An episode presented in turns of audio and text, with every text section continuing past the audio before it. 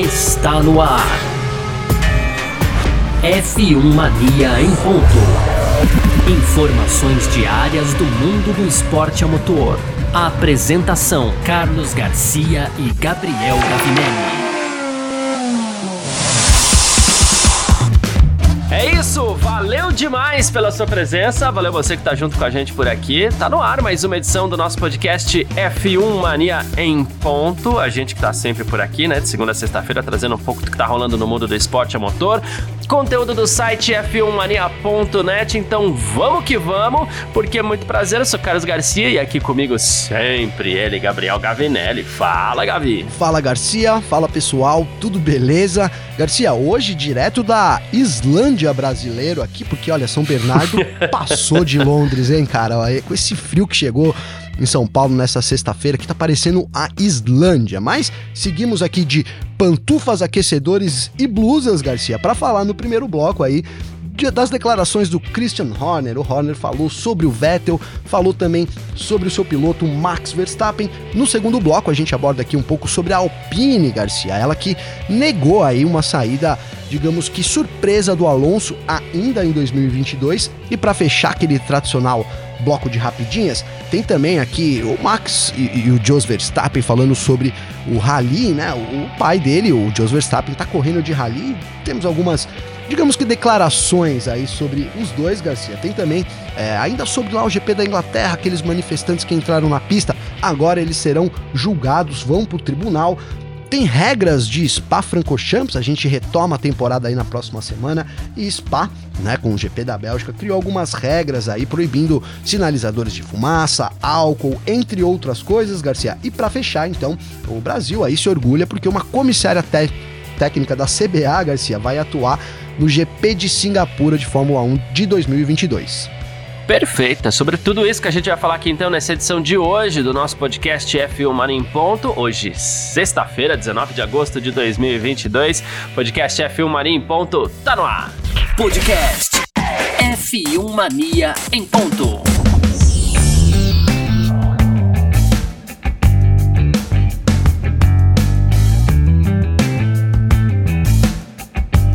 Pois bem, pra gente abrir nosso F1 em ponto aqui dessa sexta-feira, então, vamos falar sobre Christian Horner, né? Essa semana a gente falou um pouco sobre o Toto Wolff lá no começo, algumas declarações que ele deu e tal, né? E o Christian Horner também é, deu as suas declarações nessa semana um pouquinho mais amenas, eu diria assim, porque ele resolveu falar sobre os seus pupilos, né? Quem são os pupilos de Christian Horner?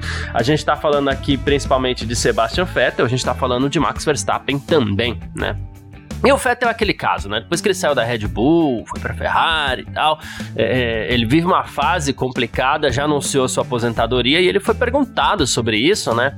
E ele falou que não tem sido muito bacana ver o Vettel competindo ali no meio do pelotão, né? No meio do grid da Fórmula 1.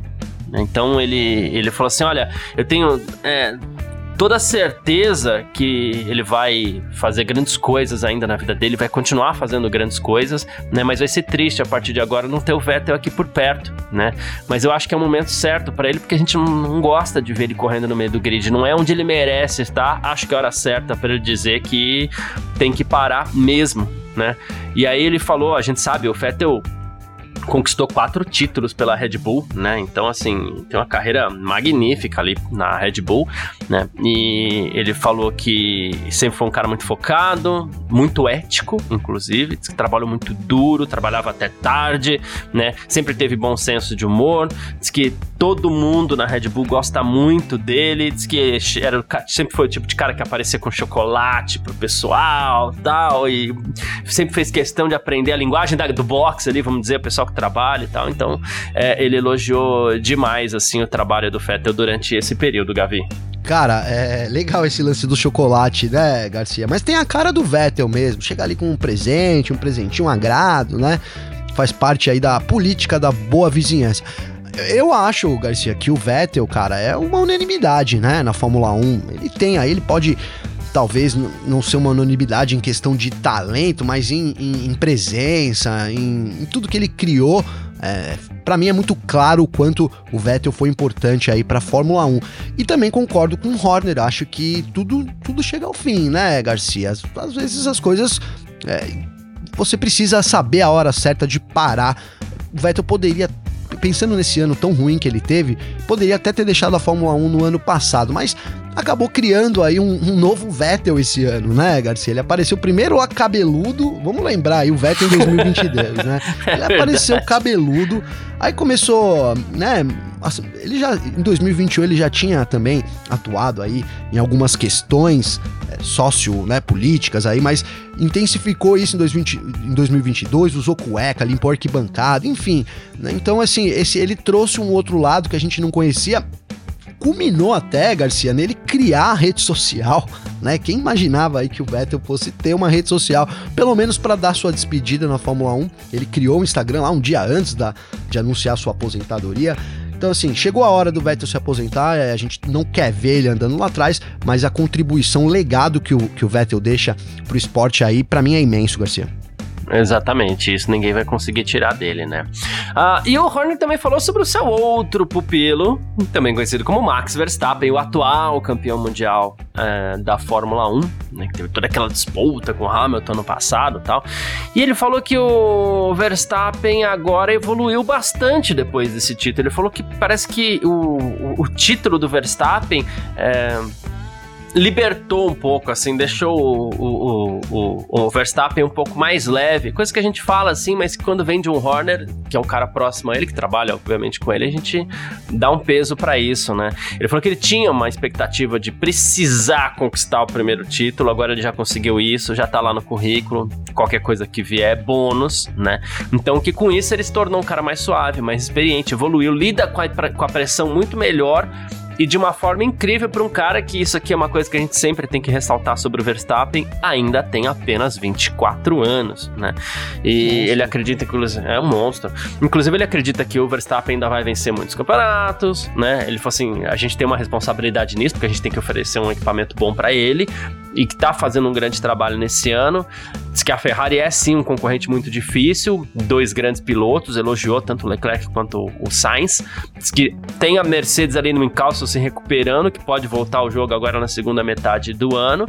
E ele falou assim: a gente não toma nada como garantido. A gente tem que manter esse ímpeto, ímpeto, né? Mas diz que o Verstappen vem fazendo assim um trabalho incrível e, e é isso. O Horner parece gostar muito do Verstappen mesmo, né? Gosta, gosta muito, né, Garcia? Ali o Marco, né? Adiciona o Marco aí também. A gente às vezes Sim. brinca aqui, mas é, é um sentimento meio que fraternal mesmo, né, cara? Acho que, que, que isso fica claro nas imagens. Eu vou tirar aqui uma imagem, eu não lembro se foi a última ou a penúltima corrida, Garcia, mas o Verstappen venceu ali de forma inesperada. E aí ele tá indo para abraçar as pessoas no grid. Isso foi publicado aí, né? Virou meme na internet. E a uhum. Kelly Piquet tá. Você viu esse meme? Ela, a Kelly Piquet vem para abraçar ele assim, ó. Aí o Marco dá um passinho na frente, põe o braço assim e vai primeiro. A Kelly dá uma olhadinha pro Marco, assim, tipo, what the fuck, né? E ele vai lá e abraça o, o Marco, né? Então, assim, eu, eu eu até me arrepiei contando essa história de novo aqui, porque essa, essa sintonia, cara, isso é assim. É muito, é muito louco, né? E, e, e as pessoas que estão ouvindo a gente agora aí, Garcia, elas passam por isso também nos, nas, suas, nas suas profissões. Cada, cada momento, né, você acaba tendo ali essa ligação. Quem viveu isso sabe muito bem do que eu tô falando, e aí o negócio fica, parece que é uma relação é, muito intensa. Então eu vejo essa relação muito intensa acontecendo lá dentro da Red Bull com Max Verstappen, Horner e Helmut Marko, cara. E realmente o Horner tem razão de novo, Garcia, porque ainda no começo do ano, depois de umas 3, 4 corridas, a gente trouxe aqui é, em forma de discussão aí, de comentário, mas é, como o Max Verstappen estava diferente para essa temporada, né? uma abordagem diferente, um piloto muito mais maduro, né? E, e isso agora o Horner vem aí para confirmar algo que todo mundo viu muito disso passa pelo ano passado, obviamente, culminando com o título, que era melhor ainda, mas é, ressaltamos durante a temporada passada toda aqui, mesmo sem o título, a temporada passada para o Verstappen foi um divisor de águas. Ele vencendo ou não o campeonato, o aprendizado, a experiência que ele teve em poder competir com o Hamilton até então, né? Imbatível, vou colocar essa palavra Então isso já trouxe uma, uma, uma, carga de experiência muito grande pro Verstappen. E agora ele vai, ele vai digamos que. É, é igual no futebol, Garcia, né? Você ganha lá o primeiro jogo em casa de 3 a 0 no segundo jogo você só administra, né? O, Ver, o Verstappen, nesse momento, parece administrar a temporada da Fórmula 1 de 2022, Garcia. Boa, é isso. E aí, Gavi, é, vou, vou, vou te fazer uma pergunta aqui porque eu coloquei o, o, o, Horner falando do Vettel, coloquei o Horner falando do Verstappen. E assim, a gente tá falando aí de cinco títulos de pilotos para Red Bull, certo? Sim. Quatro do Vettel, um do Verstappen e níveis de disputa diferentes e tudo mais. E o Horner falou sobre qual foi a principal conquista desses cinco. Você tem um palpite de qual seria? Olha, ah, eu, eu vou dar o meu palpite, 2010 do Vettel. 2010 do é. Sebastian Vettel? Pois está bem, hein? Foi esse mesmo. É, acertei. Boa. exatamente. Ah, por causa é. do que representa pra Red Bull, né, Garcia? Ali, o Vettel, menino, também vencendo. Eu fui nessa linha aí. Primeiro título, é. né?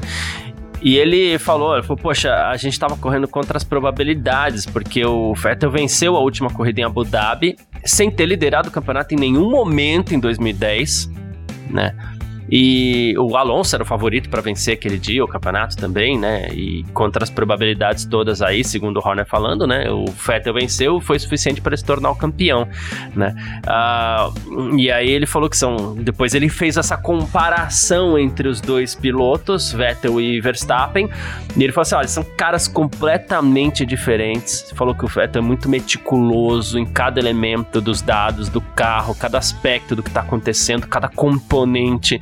Diz que sempre foi o último cara a deixar o circuito. Ele falou que o Max é mais simplista nesse sentido. É um talento muito bruto. Ele falou: é o piloto mais faminto que eu já conheci. Ele só quer vencer. O feedback dele é muito bom e direto. Ele é muito direto com o engenheiro de corrida. Eles parecem um casal às vezes, ele falou, né? Porque eles se dão muito bem.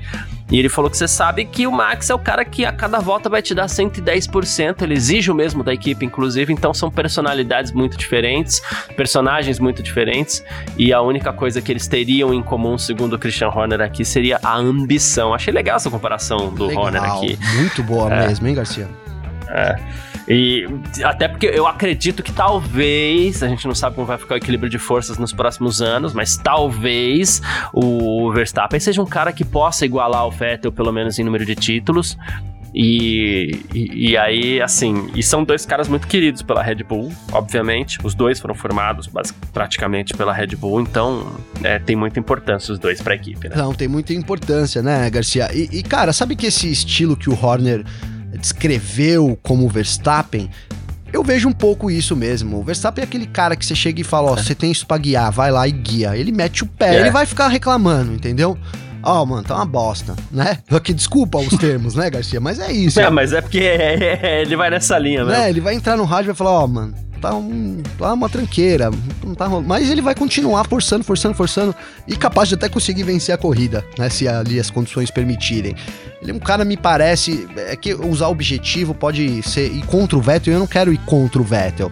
Mas é isso, é um cara que tem ali a disposição e, e tá sempre para cima. O Vettel um pouco mais meticuloso, talvez um pouco mais. É, é, né? Eu vejo o Vettel assim, indo lá perguntar pro engenheiro: olha, você colocou essa peça como e qual, e que circunstância? Já o Verstappen colocou. Colo chegando e falando assim: ah, você colocou a peça, mudou, ficou bom, tá ótimo, obrigado. Não quer nem saber como colocou e, e por onde é. colocou, entendeu, Garcia? É. é o que importa é, é, ali o que ele consegue tirar na pista. São dois pilotos totalmente diferentes, mas dois grandes nomes da Fórmula 1 aí, certeza, Garcia. Exato, é isso. Bom, uh, vamos partir aqui então para o nosso segundo bloco, Gavi? Bora, bora lá. Boa. F1 Mania em ponto.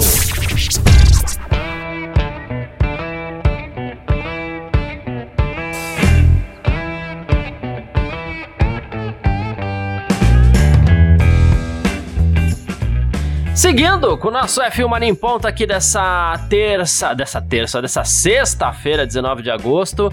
E olha só, vamos falar um pouquinho da Alpine agora também, Gavi. A Alpine, depois de toda essa confusão envolvendo Alonso Piastri, sei lá, né? Enfim, a vaga pra, da, da equipe para ano que vem, que a gente nem sabe com quem vai ficar, agora tá desmentindo boatos de que o Alonso sairia da equipe antes do final dessa temporada, tá?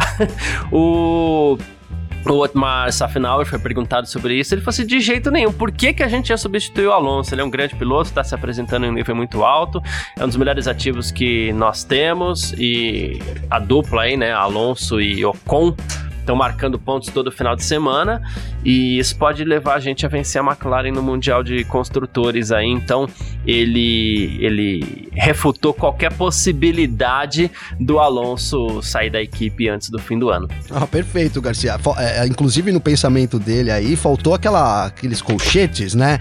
É, ele falou aí. Isso foi o que ele falou aí, que agora eu vou dizer o que ele pensou, né? Ele pensou: você tá louco? Eu vou liberar o Alonso agora? aí ele pensou nós estamos até querendo manter ele aqui, estamos vendo de jeito de trazer ele de volta, né, Garcia? É, então. Não tem realmente quem sentar lá nesse momento, né? É uma situação complicada da Alpine, aí muitos vão, talvez me critiquem, pô, mas tem um monte aí de novos, jovens talentos, tem, mas assim, um cara como o Alonso não tem, a verdade, né, é essa. E ali o novo talento, a Alpine aposta muito no Ocon, é claro, né? O Ocon também é cria da casa ali e aposta muito no Ocon. Precisa de um, de um grande, né? Um, colocar um grande piloto, porque o Ocon ainda não é um grande piloto, né? Um consagrado, vou usar consagrado, Garcia, né? De um nome consagrado ali que tenha uma experiência para poder ajudar na evolução do carro. Para mim, o Alonso faz uma falta muito grande na Alpine e, e, muito do que a gente vê hoje, né? A Alpine ali é a quarta força, passa pelas mãos do Alonso Garcia. Justo, justo, é isso. E aí, o, no fim das contas, o, o acabou tendo que desmentir. Que loucura, né, cara? Pra você ver ó, que enrosco que a Alpine se meteu na, nas férias, né? Inclusive, na Alpine, ao contrário do que algumas pessoas acreditam, né, ainda na, nas palavras do, do Safnauer, teme que as mudanças aí no, nas regras de assoalho, principalmente pro ano que vem, né, para combater o problema do porpoise e tudo mais, possam favorecer as equipes grandes tá? Então ele tá falando de Mercedes, Red Bull e Ferrari, né? Ele falou que, assim, é um recurso de engenharia e que o departamento, por exemplo, de aerodinâmica da Alpine é muito menor do que o dos times principais, né? E até menor do que o da McLaren, né? Ele falou, toda essa turma aí é maior do que a gente, né? Então, assim, é eles podem ter lá suas 20 pessoas fora do limite de custos, navegando, blá blá blá, brincando, tá? Mas é, essas pessoas podem ser chamadas para resolver problemas como esses, né? Então, assim, quanto mais cedo a gente souber sobre as mudanças, melhor, porque se for para mudar, a gente já para o que a gente ia fazer para refazer um projeto que nem tá concluído ainda. E se a gente for analisar por esse caminho, realmente é delicado para equipes menores, Não, muito, assim, né? Muito, muito delicado, Garcia. Muito. E assim, é... que erro, né? Eu tava refletindo sobre esse assunto ontem aqui, até depois de uma mensagem que eu recebi aqui do Rafael Mendes. Isso, vou deixar aqui um abraço. Ele até pediu aqui, ó, manda um abraço pro Rafael Mendes, que adora o nosso podcast. E, né, e ele mesmo, e ele desabafou aqui também, Garcia, sobre essas mudanças do porpoising, essas novas regras aí impostas pela Fórmula 1, né? E cara, a gente uhum. defendeu, é médico e tudo mais, e até o Rafael não concorda com isso, mas assim, Cara, que erro da equipe do Ross Brown, né? É, foi essa a conclusão que eu cheguei. Vamos lembrar que foi o Ross Brown ali, com uma equipe técnica que definiram essas novas regras, e a gente teve um tempo de amadurecimento para os engenheiros poder trabalhar. Talvez esse tempo tenha equiparado um pouco o grid também. Você, é, quanto mais tempo, menos, menos influencia o número de pessoas que trabalham. Sei lá, Garcia, me, me parece um pouco assim, né? Se eu tenho 100 pessoas uhum. trabalhando, em uma semana é, né, obviamente que você tem 10, eu vou conseguir muito mais. Agora, de repente, se a gente tem 3 anos, isso chegue num nível máximo ali e isso possa se diluir. Não sei, vejo, vejo isso.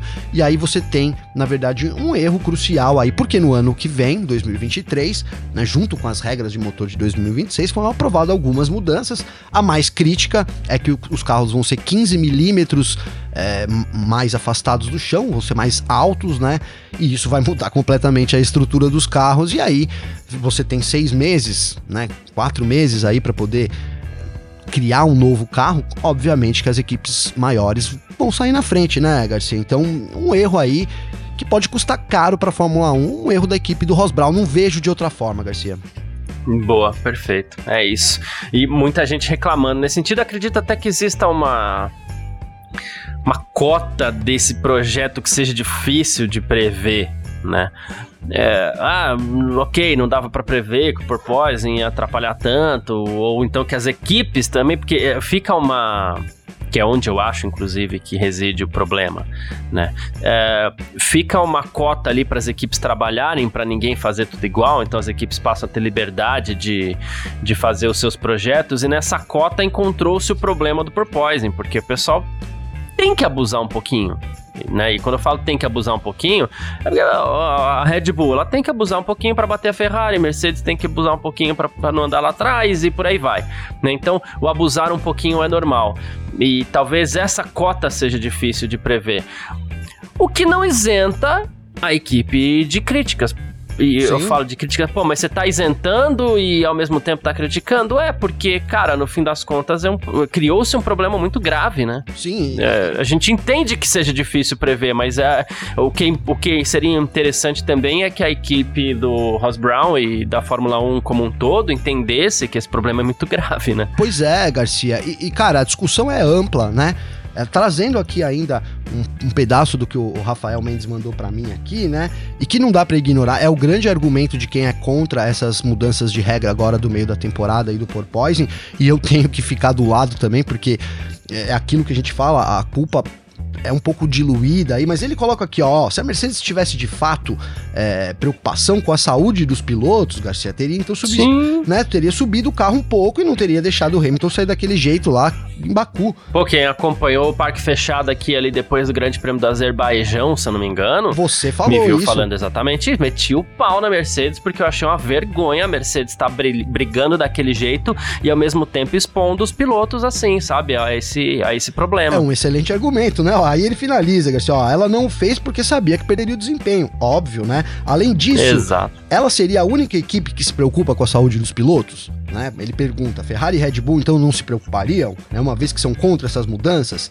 Então são esses, esses, esses argumentos, ótimos argumentos aí, que realmente trazem essa polêmica sobre essa mudança e que fazem né, a gente procurar um responsável, né, Garcia? A verdade é essa, a gente quer procurar. Quem, quem, é, quem é culpado? Tem a culpa lá das equipes que, pô, então tá prejudicando a saúde, então eu não vou fazer algo que prejudique o meu piloto, né, aqui, então acabou. É, vai ter gente que vai ficar brava comigo, viu, Gavi? Porque a gente sabe que o pessoal fica mesmo, Às vezes tá não tem bem, jeito, né? né? É, mas assim, é, com base nesse raciocínio, fica difícil acreditar que esse regulamento não, não, não tá ali para para dar uma beneficiada na Mercedes. Então. Porque para Mercedes combater o porpoising, ela tem que perder rendimento. E aí encontrou-se uma solução para que isso acontecesse sem que ela perdesse rendimento. Ok, é o melhor dos mundos, inclusive para todo mundo.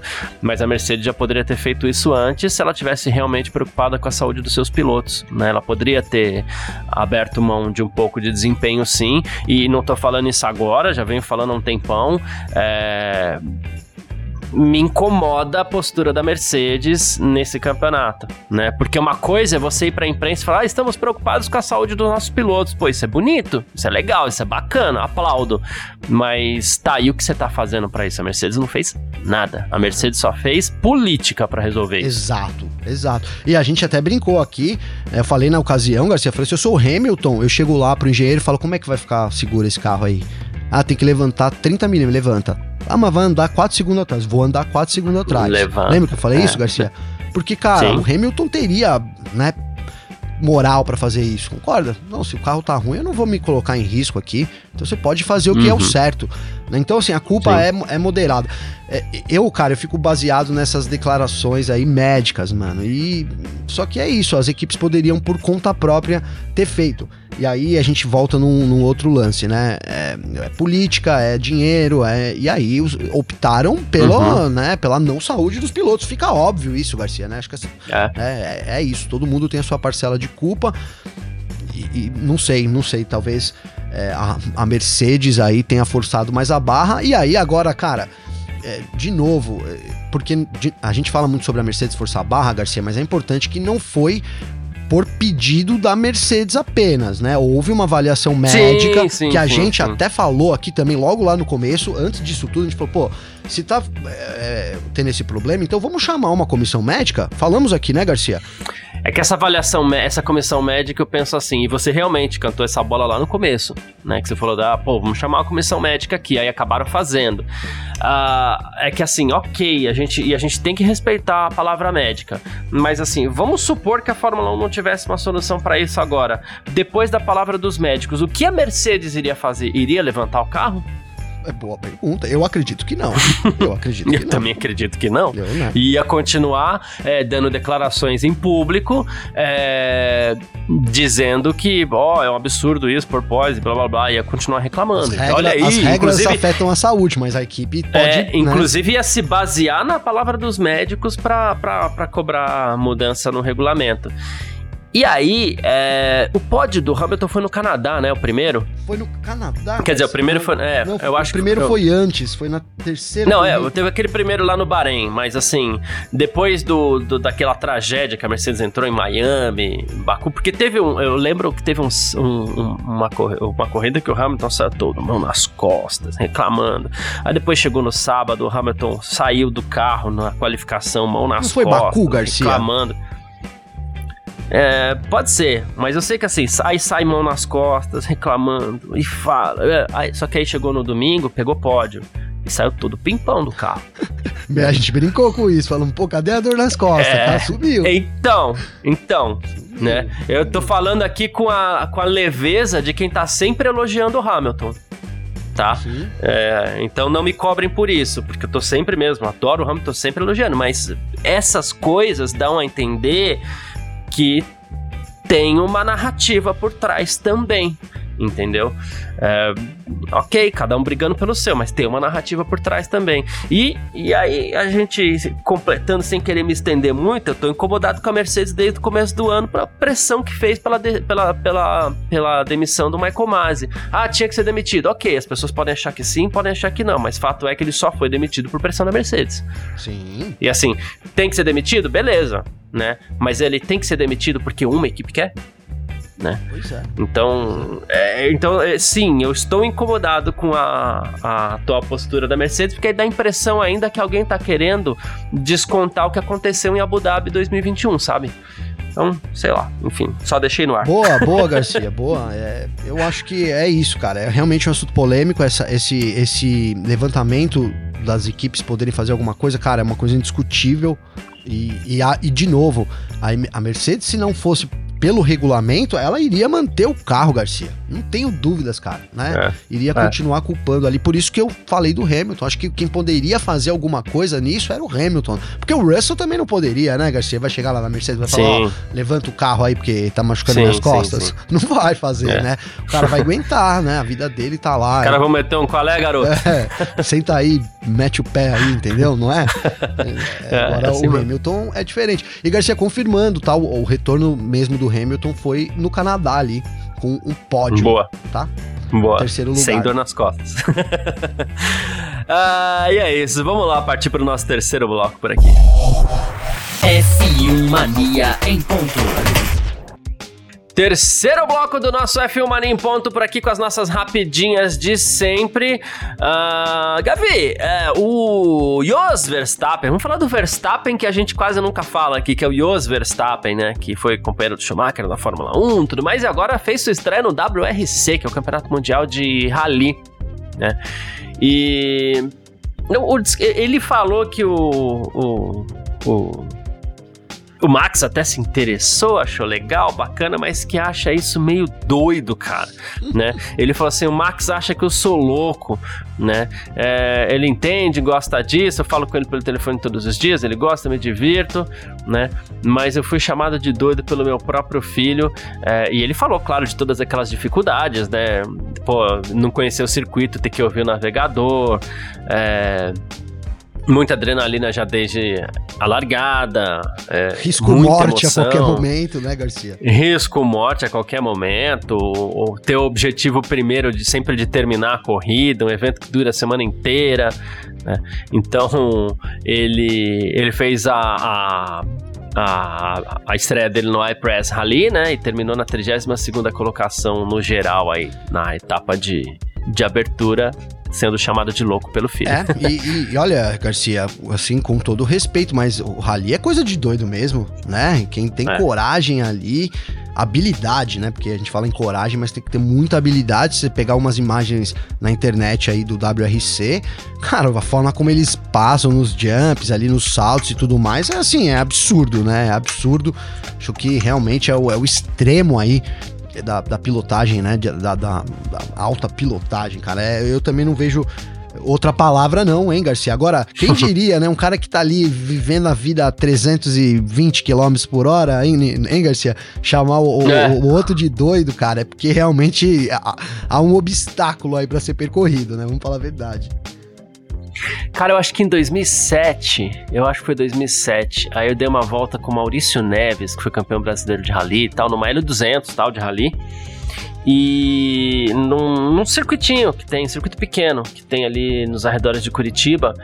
E, claro, uma pista que ele conhece muito bem, pista que ele usa para treinar. Eu não sei se ainda usa essa pista para treinar, mas aí eu dei uma volta de carona com o Maurício Neves e foi coisa de quatro minutos, assim. E, mas que loucura, velho. Imagina se fazer aquilo em competição. É, que loucura. Eu não tive a oportunidade ainda de estar dentro, só vi de fora ali o Mitsubishi Cup. Cara, é uma. E, é, e assim, o Mitsubishi Cup, pô, os caras guiam muito e tal, mas o, o WR, WRC, o negócio, o bicho é, é, é, muito mais extremo, né, Garcia? Muito mais extremo. Então, é, é, é. rapaz, é doideira demais o Rally, hein? E, e aí o Verstappen chamou o pai de doido. Quem diria, hein, Garcia? Quem diria? uh, Gabi, a gente lembra que no Grande Prêmio da Inglaterra desse ano tivemos alguns manifestantes aí logo depois do acidente do Guan Yu invadiram a pista e tudo mais para para protestar mesmo, né? E a polícia de Northamptonshire é, já, já tinha essas informações, inclusive, que esse protesto ocorreria. A polícia implorou os organizadores para que eles não seguissem os planos, a manifestação acabou acontecendo mesmo assim. E cadê o nome das pessoas aqui que foram envolvidas? A gente tem os sobrenomes das pessoas. Um chama McKinney e o outro Smith. Eles foram mantidos presos após uma audiência. E outras quatro integrantes foram liberadas após pagamento de fiança. E agora a gente vai ter uma nova apelação para que todos os seis réus, em 3 de outubro desse ano, sejam declarados culpados ou inocentes aí. Os caras foram para cima mesmo, meteram na justiça, Gabi. Meteram na justiça, né, Garcia? E foram condenados, né? É, parece que é isso. Agora eles vão ter uma nova é. audiência aí de apelação para os seis réus aí que você citou. Vai acontecer inclusive no dia 3 de outubro. E não tem muita conversa, não, né, Garcia? O que parece é que, assim, como você já citou, a polícia sabia desse, dessa manifestação, tentou até um contato ali é, para que ela não houvesse, né, para que ela não acontecesse, que ela não poderia causar prejuízos sérios aí também à organização do GP, a Fórmula 1 e até a integridade física dos envolvidos, uhum. né, Garcia? Mas não houve acordo, então foram, então acabaram parando no tribunal, Garcia. Exato, é isso. Spa-Francorchamps, Gavi, depois daqueles problemas que a gente teve na Áustria lá, né, excesso de alguns torcedores, inclusive a torcida holandesa, num geral, acabou levando a culpa, né, a coisa ficou meio, foi meio generalizada ali, né, e agora saíram regras para a turma que vai assistir o Grande Prêmio da Bélgica, a gente sabe que tem muitos holandeses também, então assim, acabaram ficando com uma imagem meio ruim aí, né, então... É, foram definidas algumas regras para a corrida agora do dia 28, Primeira regra é que assim, a organização vai exigir respeito por parte da, da, da, da torcida, isso é claro, é muito importante. E aí, é, há algumas proibições aqui, tá? Não será permitido.